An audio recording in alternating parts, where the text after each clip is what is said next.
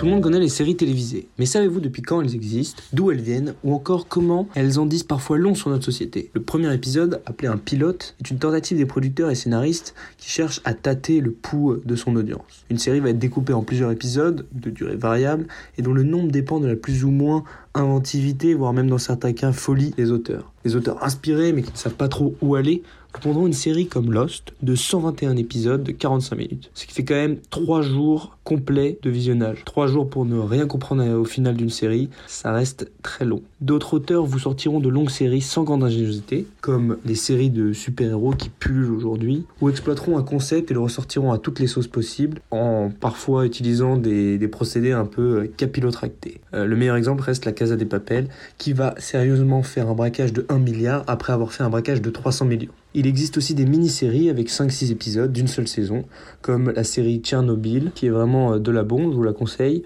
ou encore la série sur le petit Grégory, qui n'a pas eu peur de se mouiller. Pour les blagues, c'est bon. Les séries sont généralement diffusées en soirée, selon une programmation hebdomadaire, pour fidéliser les téléspectateurs.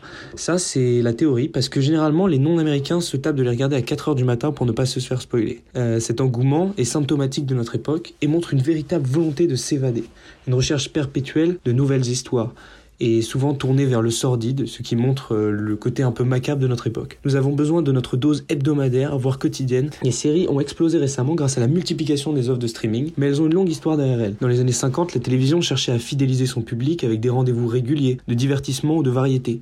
Mais c'est véritablement l'arrivée des sponsors qui permettent de regrouper les histoires indépendantes sous un générique commun avec le nom du sponsor. Ainsi, les premières séries sont sous forme de sitcom, c'est-à-dire des comédies de situation formées de brefs épisodes mettant en scène des situations sociales, familières.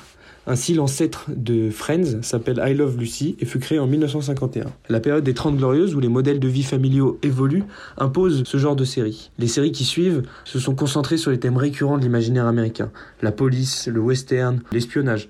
Il faut maintenant s'évader grâce à des héros et surtout des aventures qui sortent de l'ordinaire. Dans les années 90, beaucoup de séries se sont appréciées, comme euh, X-Files, Twin Peaks, Les Sopranos ou encore Le Prince de Bel Air. C'est à cette époque que les séries remontent dans l'estime des gens, alors qu'elles étaient souvent considérées comme inférieures au cinéma traditionnel. Les Emmy Awards, créés en 1949 pour récompenser la télévision, reprennent leur importance et mettent en lumière les séries. Aujourd'hui, les séries ont la même place que les films et rivalisent en budget et en qualité. Les grands du streaming investissent désormais des sommes faramineuses pour fidéliser leur clientèle, et ces séries se concentrent de plus en plus sur le réel et tentent de nous faire réfléchir.